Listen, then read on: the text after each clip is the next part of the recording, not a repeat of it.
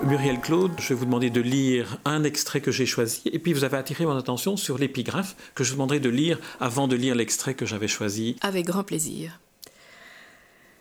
Quand ce lieu n'apparaisse rien de plus violent que l'agenouillement d'un amant, rien de plus menaçant que le regard paisible d'un lecteur qui se penche sur un livre fermé.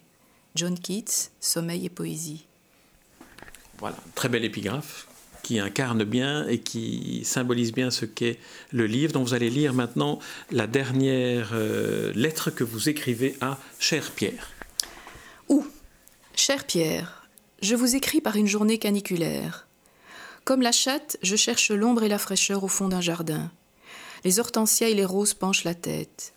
Je lis le hussard sur le toit et le bonheur fou de Jean Giono, des lectures que je vous dois et que j'interromps pour vous. Dans deux jours, je retrouverai la librairie, mon petit temple, comme vous aimez tant la nommer, au bout de trois semaines de vacances. Celles-ci m'en ont éloigné.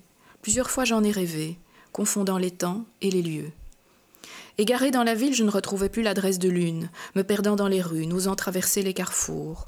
Nu, couché sur le petit bureau d'instituteur de l'autre, j'étais réveillé en sursaut par des représentants d'éditeurs qui cherchaient à me vendre leurs derniers ouvrages publiés. Les rayonnages gonflés de livres tournaient les pages autour de moi et menaçaient de m'étouffer. Il y a longtemps, quand j'ai terminé d'imprimer les photos de la proue, je les ai montrées à Jean. Il m'a dit que je n'avais plus qu'à signer. Cela avait suscité en moi un malaise, comme si j'hésitais à les revendiquer comme miennes. Je n'avais fait que visiter un lieu mystérieux, enchanté, dont j'avais surpris le murmure, une promenade en forêt.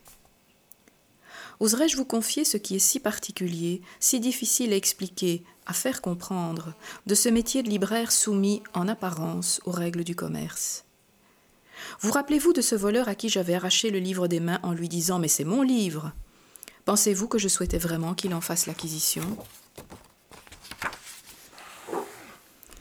Il y a une étrange ambiguïté à exercer ainsi jour après jour ce rôle de passeur, de messager de ce qui est parfois le plus intime et le plus essentiel.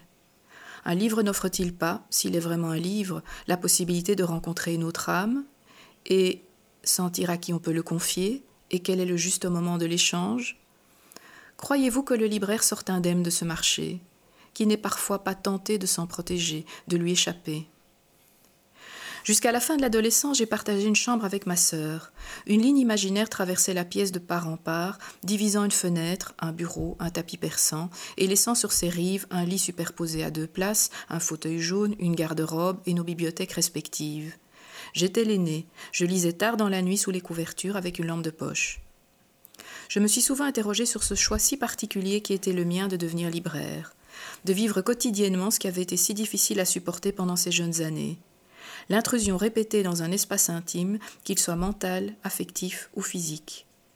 La lecture et chaque livre en particulier est devenu le lieu protégé, une retraite, une cabane, un ermitage.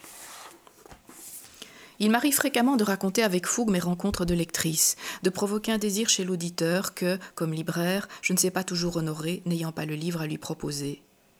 C'est avec une certaine gêne, je dois bien vous avouer, que je choisis parfois de parler de livres que je n'ai pas en rayon, comme si je pouvais, je ne pouvais imaginer les partager totalement. Il s'agit bien de mes livres, et du portrait robot que n'importe quel visiteur sensible pourrait tracer de moi en regardant les bibliothèques, les vitrines et les tables de la librairie où je vis pour l'instant. C'est le métier le plus pudique et le plus impudique qui soit. Moi qui cachais mes états d'âme d'adolescente sous des couvertures de laine vierge sol mio, je les dissimule à présent sous les couvertures des livres que je propose, comme on dit, à la vente. Il y a pourtant ces moments de complicité heureuse, où le livre passe de main en main, l'un n'empêche pas l'autre. En vendant un livre, le libraire vend et regarde partir avec un inconnu, une inconnue, une part de sa vie intérieure. Il faut lui faire confiance, être confiant. C'est en déposant pièces de monnaie et billets de banque sur le comptoir ou en glissant sa carte magnétique dans un lecteur de cartes bancaires que le client gagne son droit de propriété sur le livre qu'il a choisi à son tour. Il nous libère ainsi tous les deux, lui et moi. Finalement, à qui appartient le livre? Il fait encore chaud, mais la lumière de l'arrière-saison nous enveloppe déjà de ses tons cuivrés. Depuis quelques jours, une idée me traverse, un fantasme qui se concrétise doucement pousser la porte de la proue d'aujourd'hui, m'asseoir dans un des jolis fauteuils de velours bleu roi qui se trouve à droite de l'entrée. Attendre mon tour, car la jeune masseuse chinoise est occupée.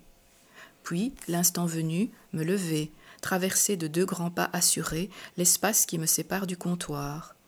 Déposer sur celui-ci l'argent d'une séance de massage et choisir si je souhaite être massé nu ou en partie dénudé, au sous-sol ou au premier étage, l'étage des retours.